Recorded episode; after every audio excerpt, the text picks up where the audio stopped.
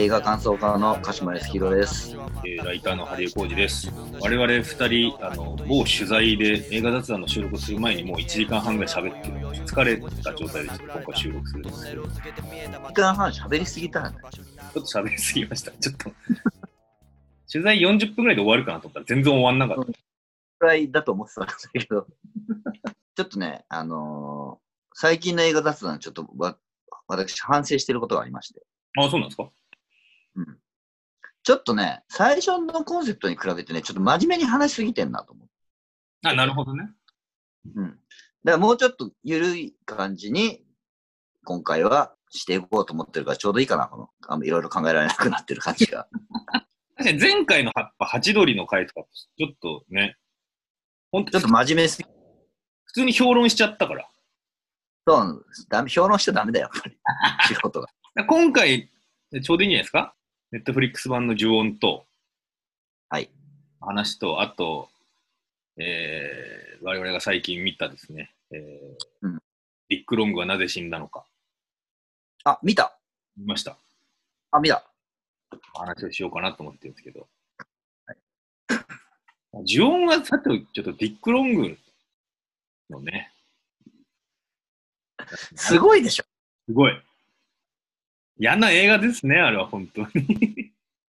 嫌な、そうそうそう。だからさ、映画の流れで見てるとさ、すごい嫌な話じゃない？そう。どうしようもなく嫌な話なんだけど、もう途中からもうニヤニヤしちゃってしょうがないじゃん。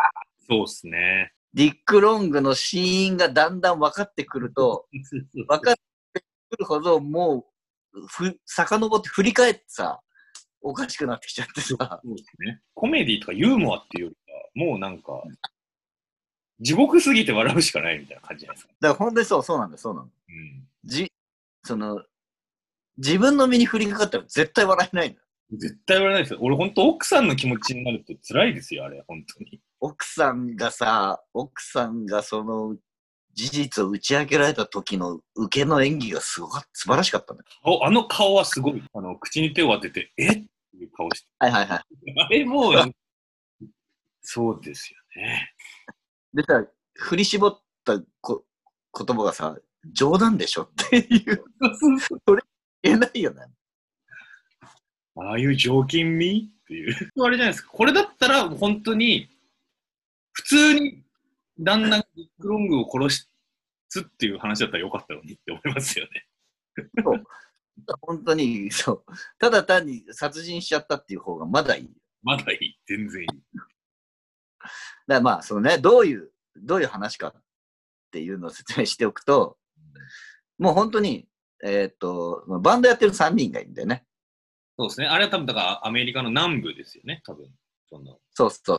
で、なんだっけ、R とジークだったか R と G。ジークが主人主人公というか。な。主人公のジークと一緒にバンドやってる R と、で、ロングっていう3人でバンドやってて、で、このバンド名をまたさ、ピンク・フロイドっていうさ、そのバンド名からさ、この3人のいかにもダメさがわかるっていうかさ、そうですね。いやもう、最初バンドの練習シーンが始まるじゃないですか。で、バンドの演奏が絶妙に下手なんですよね。本当に。そうね。何年も練習してて、これだったらもうダメだっていう。だからもうか、もう本当に趣味でやってる、趣味でバンドただ遊びでやってる3人の仲間うんなんだよね。で、その3人がえバンドをやってて、で、そのうちの1人のディック・ロングがなぜか死んじゃうんだよ。そで、なぜか死んじゃうんだけど、死因はわかんないんだけど、この R とジークの2人はその死、死んだことを隠そう。瀕死のディック・ロングを車で運んで、で病院の救急外来の前に捨てて帰るんですよね。捨てるっていうか。だからそれもだだからさ、仲間なわけだからさ、うん別に病院に普通に連れてって治療させてやればいいのにさ、病院の前に置き去りにして、で、自分たちはその死に関与してないように見せかけようとするのそう。最初はあれみんなでマリファナとか決めてるからなのかなって思ったらそういうことでもない。俺もそう思ったんだけど、そんなことは別にさ、友達が死ぬよりは、そのこと、それがバレるぐらいの方がいい。だからさ、一体、その、ディック・ロングの死の死因と、その、その死を隠そうとしてる二人には一体何があったのかっていうミステリーなんだよ。ミステリーですね。で、すごいちゃんとミステリーなんだよね、その。そうそうそうそうそう。R とジーク、隠蔽工作の拙さ。そうそう。すぐバレる嘘をつく。ノリで、ノリで嘘をつつきまくってる感じがやっぱりね。すごいちゃんとミステリーの設定を作っておいて、全部、あの、隠蔽工作としてはダメなこと、ダメなことをやっていく。そのジークと R のダメさ加減を永遠に見せられる。そうですね。映画はよく、ミステリーでよくあるんですけど、あの、良かれと思ったことが全て裏目に出るっていう映画ってやっぱあるじゃないでもそれって A と B を選ぶときに、どっちを選ぶかっていうのが、どっちが最善かわからない。もう A と B も、もうど、どっちを選べばいいかわかんないけど、うわーっつって A を選んだら、不運にもっていうことが多いか今回のビッグロングは完全に、もう A と B なら A 選ぶしかないときに B 選ぶバカしかしてないから、あの、全然、かわいそうには思えないです。そうそう お前が悪いだろっていうことしかやってないから。そう。だから、見てる人は、あの、そっち選んじゃってどうなんのこれっていうドキドキなの。しかもさ、なんでそれを隠そうとしてるのかわからないからさ、だからなんでこんなアホなことしてんのっていう風になってくるんだよ。まあ、その、な、なんで隠したのかっていうか、そのディック・ロングの死因が、主人公ジーク、ね、の口から奥さんに語られるシーンがあるんですけど、もう、いや、割と俺奥さんと同じ気持ちっていうか、なんか、どう？っていう、そんなことあんの？っていう。わからない。わかんない。何を言うのかわからない。そう何を言ってるかわかんない。で、回想シーンとかも出てこないじゃないですか。そうそうそう。そうそれがね、この映画のね、こう、ある意味上品なところだと思うんですけど、そうね。うんうまくできてるところ。あそこで回想シーン入れちゃうとちょっとデスクすぎるなと思うんですけど。そうそうそう。あくまで上品なミステリーみたいな 体で作ってんだけど、本当にシーン、シーンが、本当に映画史上最もくだらない。最悪のシーン。最悪のその最悪もさ、なんていうの？悪い最悪じゃなくてさ、アホすぎるってことだよ。俺らがよりもキリスト教圏のアメリカ人の方がうん。最悪だなって思う気がするんですよ、より。まあそうだね。そういうことに対して厳しいっちゃ厳しいもんね。邪悪じゃないですか。なんかもうその、でもさ、なんかさ、ぶっちゃけその、ディック・ロングが死んだってこと以外ではさ、うん人に迷惑はかけてないわけだよ。そうそうそ悪いこととも一概に言えないからさ。う。うん。あの、刑法に違反ししてないわけじゃないうん。だからといって、そのなんなんつうか、宗教的な倫理観とかで言うと邪悪っていうか、その まあ、倫理的にはもうダメだよな、本当 倫理的にはアウト。にだから、だからさ、その、あの映画のうまいのはさ、R とジークが憎みきれないんだよ。そうそうそうそう。なんか可愛い、可愛くなっちゃうんだ。あとやっぱ、最後ね、来てくれて嬉しいよっつって終わりますから。R のところにジークが行って、あ二人でめちゃくちゃ下手なギターでニッケルバック歌って、まあ来てくれて嬉しいよっつって終わりますから。なんか、なんか、なんか楽しそうっていうのがやっぱあるんですよ。あ、楽しそうなんだよ。で、さ、しかもさ、あの、趣味でやってるバンドのさ、あの緩い楽しさみたいなのも出てるしさ、あと、あの、バンドやってるやつでこういうダメさを持ってるやついるなっていう、あそこまでのことはしないけど、この手のダメさを持ってるやつすげえいるなと思って、そこのリアル感っていうかさ、そうですね。R の全く自分では責任を取らない感じとか、やっぱその、そうそうそう。おお前も。メンバーのさ、うん、で役割って誰が何だかって覚えてる？R ベースですよね。?R ベースか。で、ジークがギターボギターボーカル。そうそう。で、リック・ロングウッドでほら。やっぱ R はそういう立ち位置なんだ、やっぱりね。そうそうそうそう。俺は前に、前には行かないけど責任も取らないよっていう。でね、あのー最初のシーン、その演奏シーンだとやっぱね、R のベースがダントツで下手くそ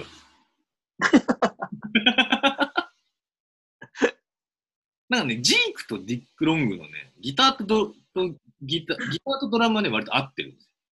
うんうん。EP あのグルーブが。R がね、完全にずれてる。だってそういうやつだ。R はそういうやつだ。そういうやつだ。人と歩調合わせるって概念がない。ベースとしてはダメだけどな。一番ダメだけいや、だから本当にその、なぜ隠してるのかと、なぜ死んだのかっていうとこだけで花物語が進んでいくんだけど、やっぱり予想だにしなかったよね。ど。あれはしなかったですね。よくよく考えると、そのタイトルからもうさ、そっちに誘導されて、そうなんですこの映画、ブラックココメディって言われてるけど、面白くなるのかなっていうぐらい。その、嘘、ついた嘘がバレる、ついた嘘がバレるっていうののドキドキ感の繰り返しでさ。で、その、なんでこんな嘘ついてまで隠してんだろうっていうことだけで興味を引っ張られるじゃん。そうですね。で、それが徐々に徐々にな、もしかしてこういうこと、もしかしてまさかこういうことっていう、分かっていくこによって、もう本当に笑いが止まらなくなるというか、もうと途中で許すよって気になったもん。ししょうがないよねっていう。ょうがない。俺はもう身内でもないからもう許すよって思う。ジークが奥さんに打ち明けるシーンで、奥さんが言うんです。何が、こうなってしまったのは何が悪かったの私に責任があるのみたいなことを言ったときに、ジークが、いや、あの、君と出会う前から僕とあるはそうだったから、君は関係ないって言うんですけど、だから なんていうの？うん。何言っても最悪なんだよ。そう、あのーすでに地獄だったっていうことじゃないですか。下手すればこういう事件が、ディック・ロングが死ななければ、ずっと誰にも知られずこの地獄が進行しているっていうことはあるわ。そうそうそう、そうね。だしさ、あれ、実はベースって知ってたあの話。えー、そうなんですか？そうなん 何それ、怖っ。そこがまたすげえんだよ。あと、でもね、その、ジーク、R、ディック・ロング以外にもやっぱり、登場人物が全部ね、トンチキな感じがすごい良かった。あ、そうね。警察のお二人、ね、女性の二人もすごい良かったよね。あれ素晴らしい。おばあちゃん、おばあちゃんが杖つきな警察官としてやってくるのが素晴らしい。だからあれもその、リアルとさ、フィクションのさ、混ぜ方が絶妙でで面白いよね。あのおばあちゃんもアル中なわけじゃないですか。ずっと、あの水筒にお酒入れてるから。あ、そうだっけ？最初になんか水筒にバーって、あれ多分お酒で。ああ、そうか。で、車運転してるもんね。そう。で、あと、ジークの家行く前も、あの、若いうん警察官と一緒に、なんかね、酒、ショットでガッてやある。だからみんなちょっとずつダメっていう。みんなちょっとずつダメです。だダメ、ダメの工程でもあるんだよね、あのね。まあ、俺本当に、それはもうさ、だってさ、個人個人の趣味だからさ、まあまあそうですよ。いいことないじゃん。思ったもんいうん。まあ、立川談志が言うところの人間の業の工程。やそうだまあそうね。だから、落語みたいな話だったよね。確かに。まあ、確かに落語みたいな話ではな。でも、どうしようもないバカなやつがいて、確かに落語だ。でもなんかさ、そのさ、普段はそんな悪い人じゃないしさ、機嫌よく生きてるけどさ、で、その人の中では成立してるから、別にそんなにおかしいことでもないんだけど、でもやっぱりちょっと人に知られるとって隠してることが、何かのきっかけで明るみに出ちゃった時って、ああいうことなんだろうなと思うんだよ。ね。そうそうそう。で、それはさ、みん自分にもあるじゃん、絶対そそんな。いや、あるでしょうね。ねえこれはおかしい、これ自分ではおかしいことと思ってないけどさ、人に言ったら、え、そんなことってあるって言われるようなことってあるからさ。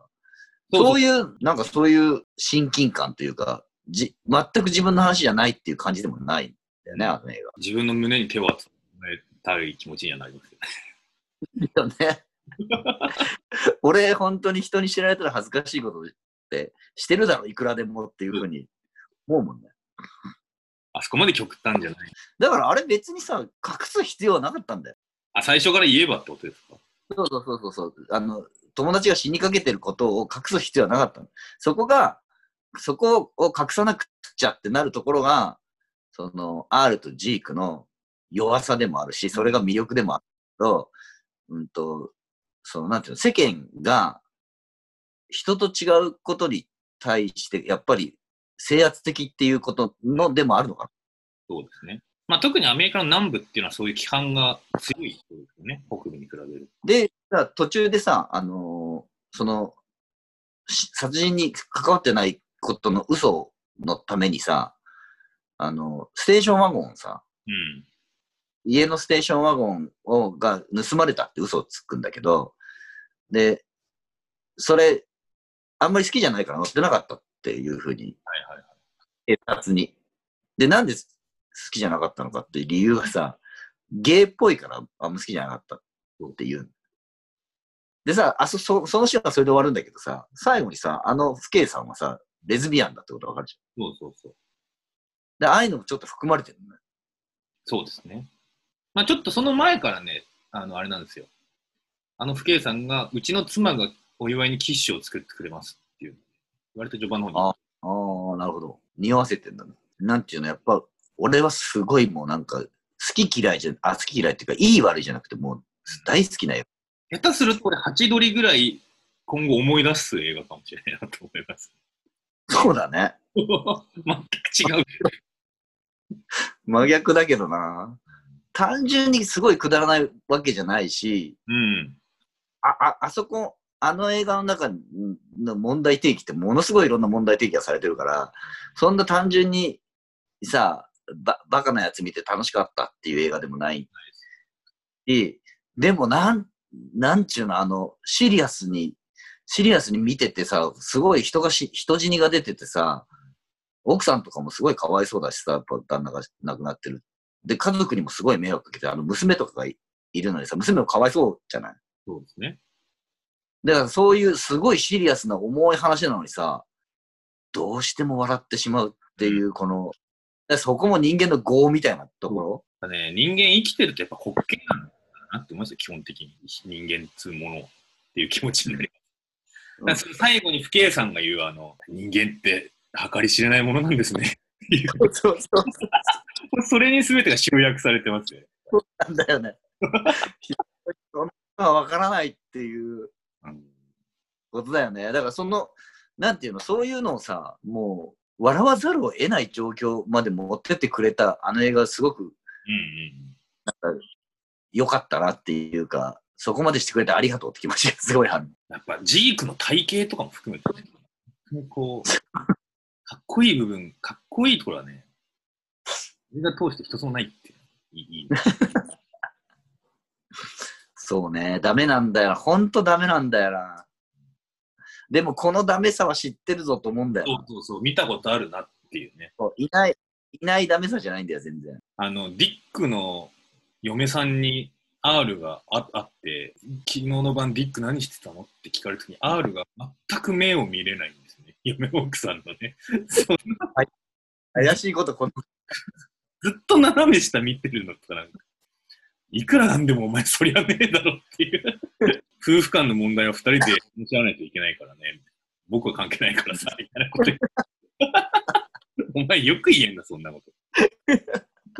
すごいやっぱ公園兄弟っぽい感じは。ああ、公園兄弟、確かに。やっぱ公園兄弟も基本的にあれですよ。困って絶対絶命になってる人って滑稽だねっていう。なんかすごく良かったな。今この、うんなんていうの、正しさみたいなものがさ、正しさっていうのが絶対的なもんだっていう風になってる、この風潮、世の中の風潮の中で、正しくないってことは愛おしいっていう風な気持ちで見れたっていうか、なんかラストが割と綺麗に終わる。綺麗なシーンが多く終わるところ。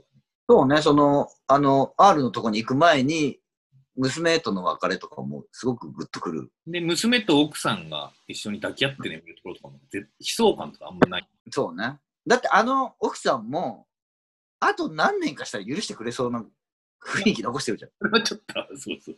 今はもう生理的に無理だけどってことでしょ。いや、でもどうだろうな。許そうとしてもせ生理的に無理だなって続きそうな感じしますけどね。どうなん？そう。まあね。心情としては許せる。またすごいのはさ、あの R のさ、とこにうん。いいつい女の人、はいはい。ああのあの人もさ、こうノリが軽くてさ、うん。あ R に輪をかけてちょっと、あの、バカっていうかさ、な感じがあって、最終的に救ってくれるのはああいう人なんだみたいな 感じも、ありますよね。この何にも分かってない、何も考えてない人が救いになるっていうか、あの人ね、すごい俺が好きでね、見てるネットフリックスのグローっていうドラマのに出てくる人だったんで、えーなんか、あ、俺、唯一あの人だけ見たことあるあの俳優さんだったんで、すごい、うんこういう映画にも出る。あでもさすがあれですね、A24 ですね。野球がえっ、と、A24 はやっぱすげえなと思った。だからミッドサマーと割と同時期に走ってたわけでしょ、この企画が。そう、あ、そうなのか。その選球眼がすごいですよね。A24 そうね、選ぶ、そのさ作品を選ぶののクオリティがすごい高いよね。あれも見たんだよ、ウェイブス。はいはいはいはい。あれも A24 なんだけど、あれも、まあ本当今までちょっと見たことないような感じの構成の映画。で、それがさ、なんかその、見たことないを狙ってるかわけじゃないんだよね。その物語の性質上そうなってるっていう。木をてらってるわけではない。うん。木をてらってんのかなって最初は思って見てた。映画の半分ぐらいまで木をてら、この、これ木をてらってんだろうな、こういうやり方ってって思ってたんだけど、その後半始まったらね、それが木をてらってるんじゃなくて物語の性質上、こうならざるを得ないんだっていうふうに。確かにディック・ラング多分木をてらってる部分はないですもんね、全然。そう、どっちかというと逆に普通に素直に作ってる感じだよね。そのあ、れも結構オーソドックスだと思う。うん。あ、わ、わざわざ謎解きにししてないしさ、そうそうそうそう。A24 の作品で共通するのはやっぱ人間やはやべえっていう感じで、そうっすね。人間が一番怖えっていう。人間はやべえぞっていう。無理やりつなげますけどね、ネットフリックス版の呪音に。思ったんですけど、ス版の呪音、まあこれもちょっと皆さん見見てる前提で話しますけど、呪いの家をそこに関わった人たちがどんどんえげつない目に遭っていくって話ですけど、まあ大体95年前後の話じゃないですか。で、どんどん劇中、いろんな呪いに遭った人たちが右往左往する中で、例えば阪神大震災だったり、地下鉄サリン事件だったり、松本サリン事件、あと、榊原生徒事件のどんどんこうインサートされていくんですけど、要は地下鉄サリン事件ってこの呪いの家に全然関係ないけど、こっちの方がやばいよなっていうか、そうそうそう。その、実際に現実で起こってることと、その、呪音という映画の中で起こってる霊現象と、どっちがやばいっつったら、そうそうそうそうそう呪音の中で起こってることと並列じゃんやばさってっていううん、見せ方だ。だからね、あの宮崎勉役の人も出てきますけど、宮崎勉事件とかは、なんか、一瞬ね、なんか登場人物になってるから、なんか関係あるのかなと思うんですけど、あ全然関係なく宮崎勉がやばいから起きてる事件だから、あれ。だからななんていうの、あの時の、やっぱ時代の空気のやばさっていうかさ、うん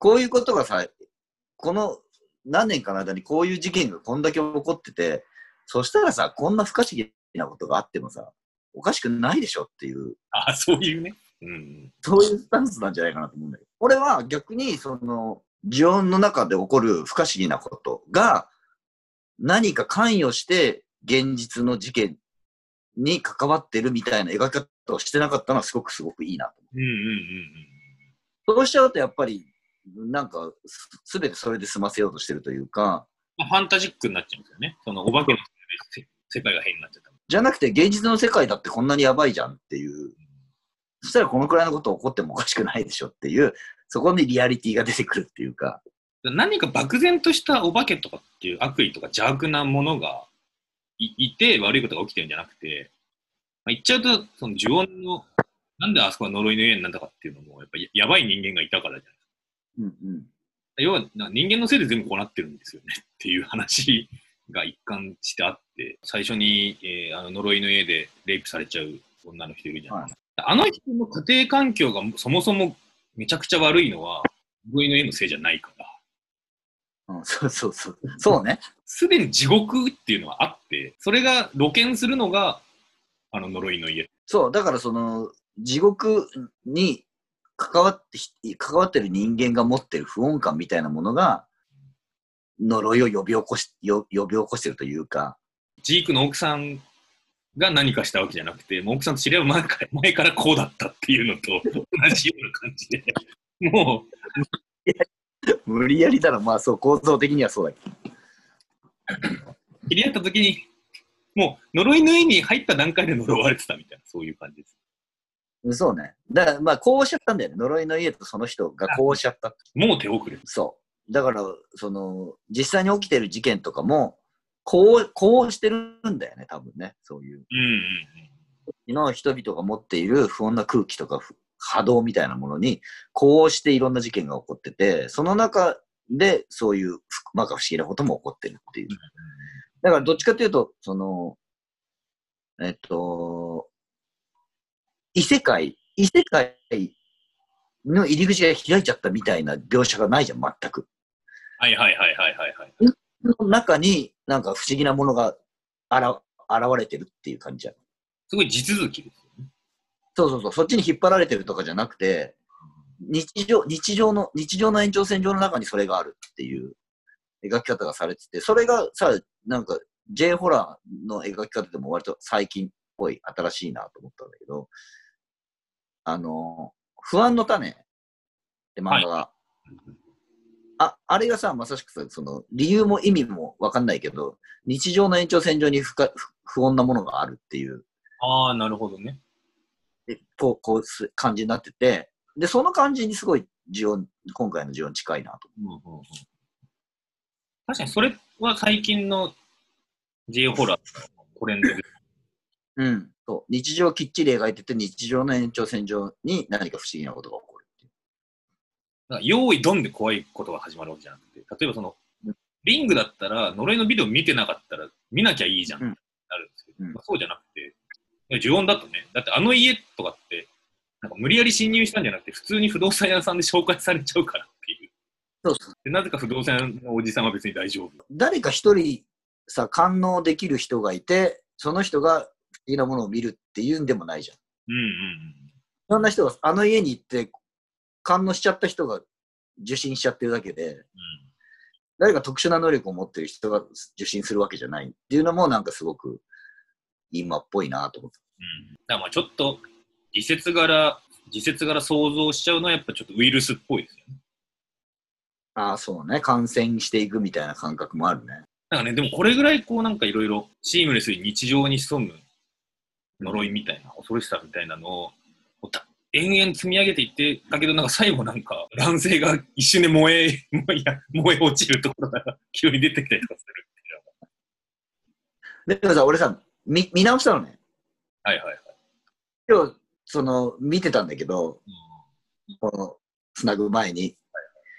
で、よく見てると、やっぱり、最初は、その、現実の世界の方がメインで描かれるんだけど、4までさ、あのー浮気されてさ、奥さんに浮気されてさ、妊婦の奥さんに浮気されて、殺しちゃう旦那の話が出てくるじゃん。はいはいはい。ああれぐらいを境にさ、異世界の方が今度メインになってくるのよ。ああ、時間軸もずれますよね。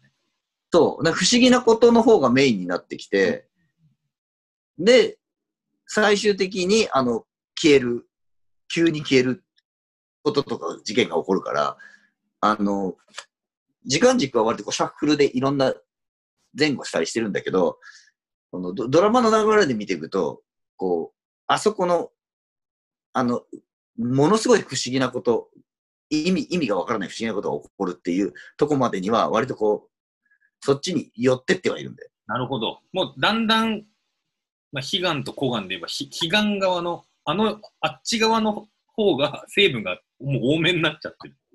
そっちがメインになってきて、それの頂点があれかなっていう感じもしたんだけど。でもまあね、急 急になんかその、テイストが違う感じが出てくるよ。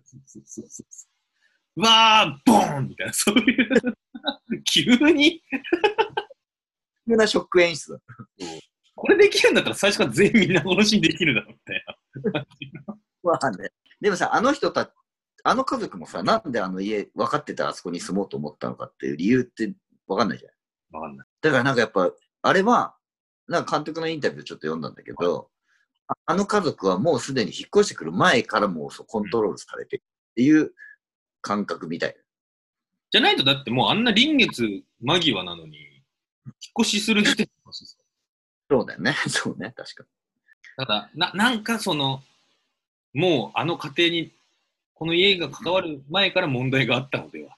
に。だから描いてんのがやっぱりその、親子の関係だったりとか、夫婦の関係だったりとか、人間の関係性みたいなことがテーマになってるから、そこで起こる不穏さとかさ、がテーマになってるから、なんかやっぱりドドラマとしてすごく見応えがある。うん。監督がさ、君の鳥は歌える。三宅、そうそうそうそうそうそう。三宅監督だ。だから、あの、ふホホラーを撮ったことなかったって、それまで。でも、もっとちゃんとした人間ドラマっていうかを撮ってる監督で。だから割と、その、すごいさ、脚本はさ、リングとか、ジョンの脚本書いてた人だからさ、高橋。そうそうそうそうそう。はいはいはい。で、だから、フォーマットはものすごい J ホラーのフォーマットがいろいろ、で、あの、出てくるキキャラクターとかもすごい J ホラーのフォーマットで、起こる事件とかもいかにも J ホラーなんだけど、キャラクターの描き方がちょっと今までと違う。うん。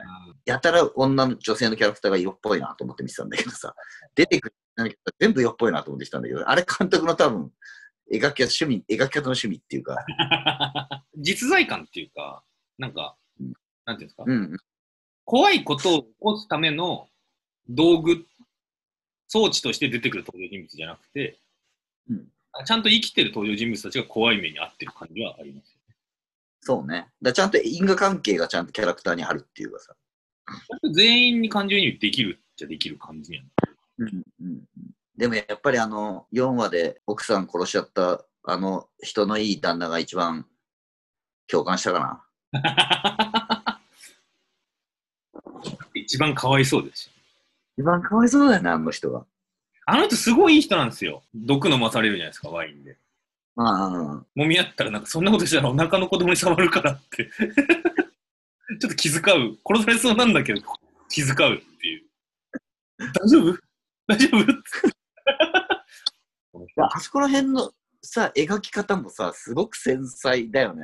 そうですね。なんか、旦那がさ、ワインをさ、奥さんに勧められてさ、ワインを飲んでって言われるんだけど、それは実は毒入りのワインで、旦那を殺そうとしてるんだけど、それって全然見てる分には分からないんだよね、の飲むまで。なんか、あれじゃないですか？嫁さんが分かる、あなたなら飲んでくれるわよね。分かるでしょ？って言ってるから。あそうそうう。分かる。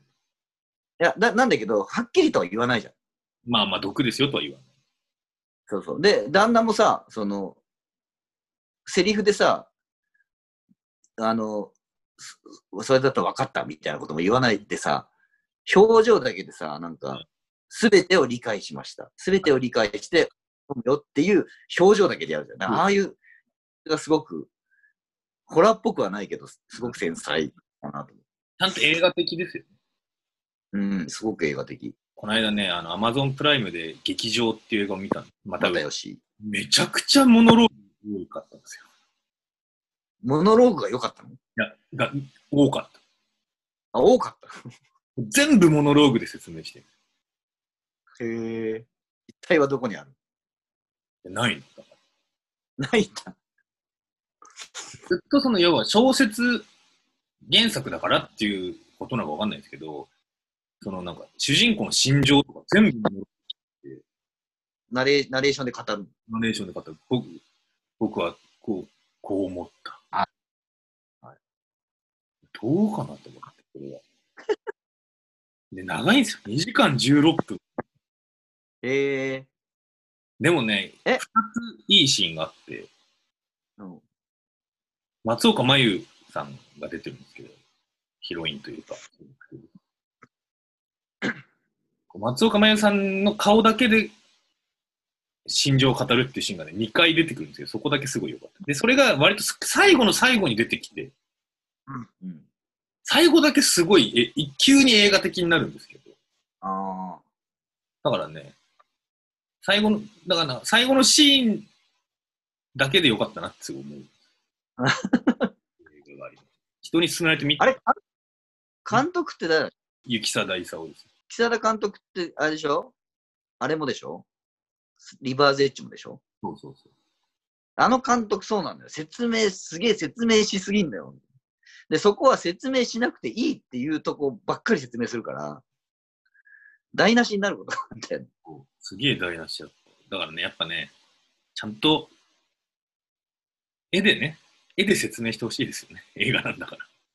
そうですよ。っていうか、まあそう、やっぱわあの、多分、わからないかな、これわかんないかな？ぐらいがちょうどいいと思うんだよね。そうですね。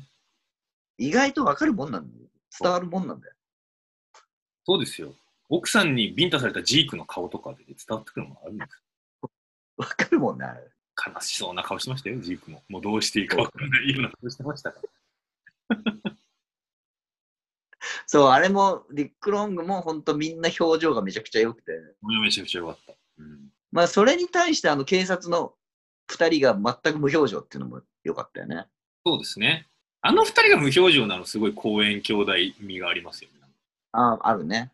であの、なんか、なんていうかさ、その、すごく滑稽な人たちに対して、そ、そことはちょっと距離を置いて、すべてを見てる、客観視してるっていうスタンスのの人だから、あれ、事件解決できたんだろうなっていう説得力になる。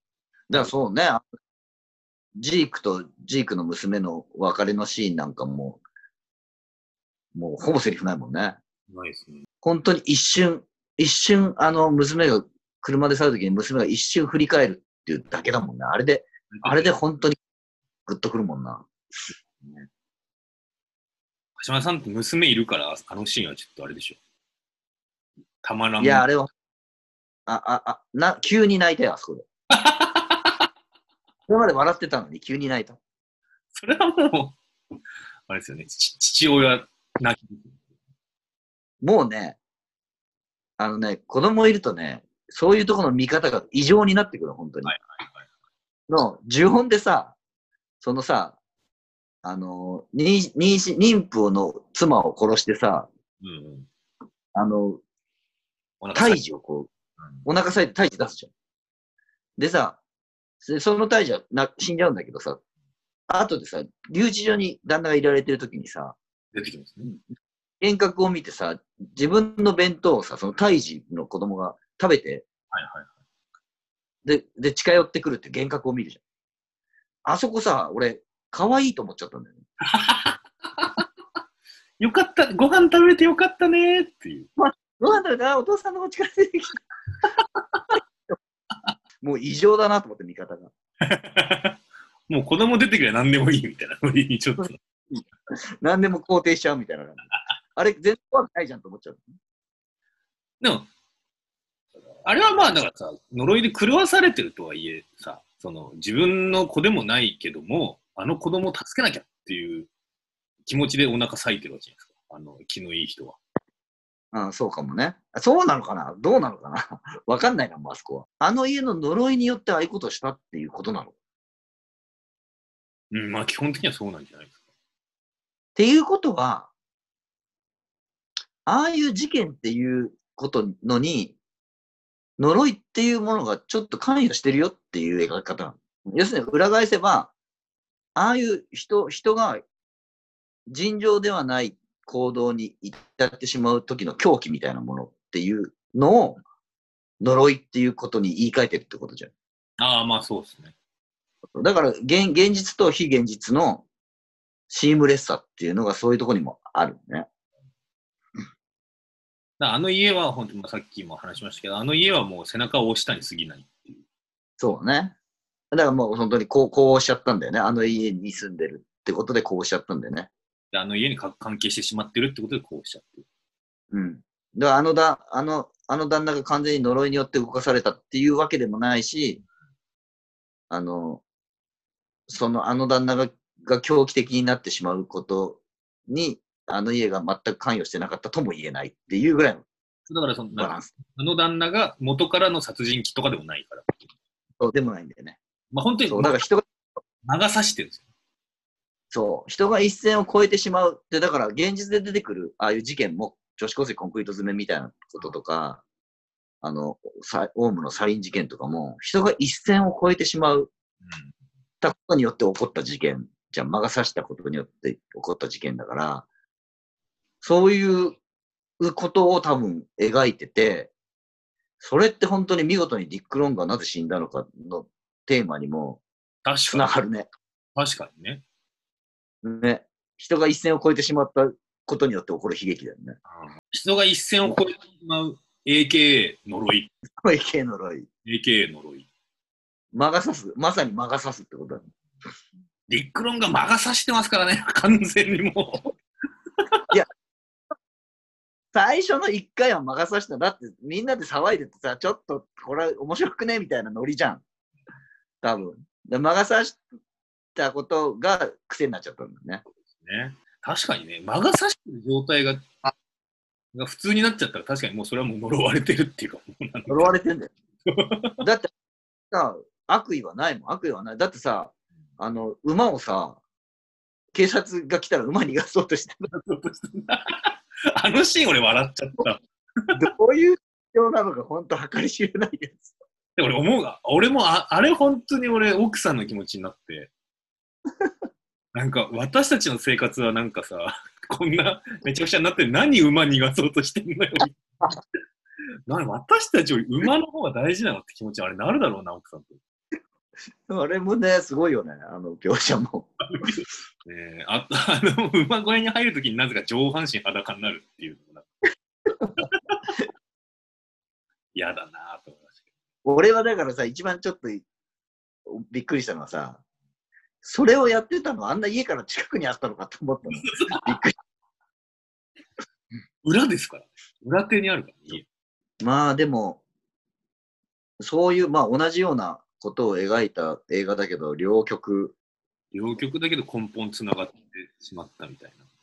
人間、人間が、人間の狂気というか、人間が一線を越えるうんたことによって、まあ起こる本当に悲劇というか。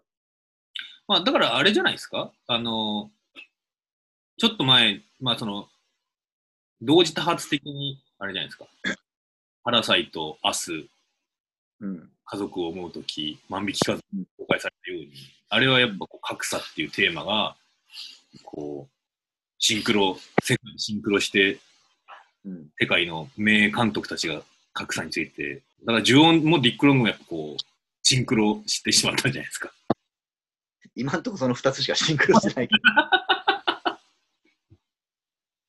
すごい曲的なシンクロの仕方してる。もっとあれ、これから出てくるかもしれないですよ。その人人間のそう、人間が魔が差す時の AK 呪いの話がね。確かに、ジュオンの呪いの家も、ディック・ロングも、見たときに、あ、なんかちょっと今、今までの、今の流行ってる映画とは違ううん。ノリがあって、すごい面白い、新鮮と思ったけど、それは多分そういうことなのか。そういうことかもしれない。テーマが共通してる。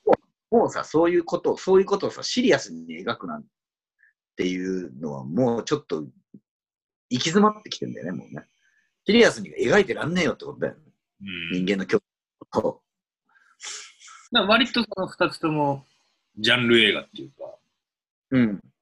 その、まあ、ホラーとね、ブラックコメディ。そこでそれを、そのそのジャンルを借りて描く。人間っていうのをどっちも描いてるから、なんかただ、ただのしょぼい B 級作品にはなってないって感じかな。厚みがありますよね。厚みあんのかな？ディック・ロングに果たして厚みはあるんだろうもっとないと思ったもん。だってアメリカ版のポスター見見たことあります？ディックロング。わかんない、どういうポスター？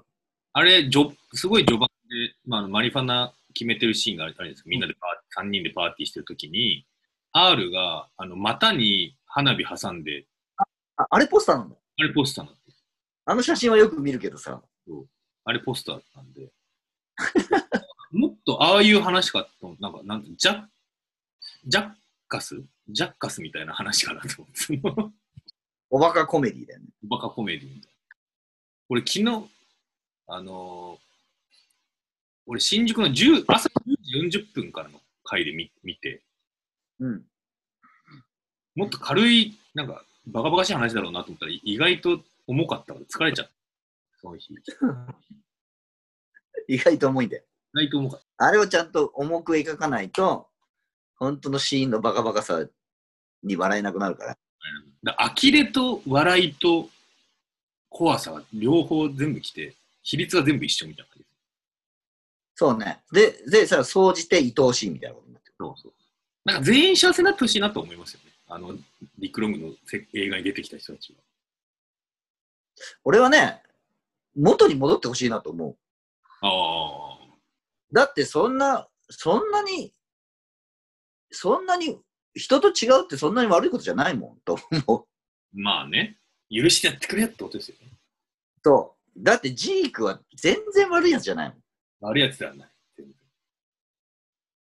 で、奥さんもぜすごいいい人だから、そこが辛いとこだけど、もう奥さんちょっと目つぶって許してやってくれって気持ちにはなる。許せないのはわかるけど。ですね。だちょっと我々でどら焼きでも持ってってね、こうジークと一緒にこう、奥さん許してやってくれよ、こいつのことさ。二度とさせませんからって言っ俺たちがきつく言っとくからさ、奥さん許て。してそうそうっていう気持ちにはなるぐらいのキャラクターではあったな。そうですね。それはそう。破天荒じゃないんだよ。破天荒じゃないのがよかったんだよ。全然あってんこだって多分家族仲いいいいんですよ、すごい。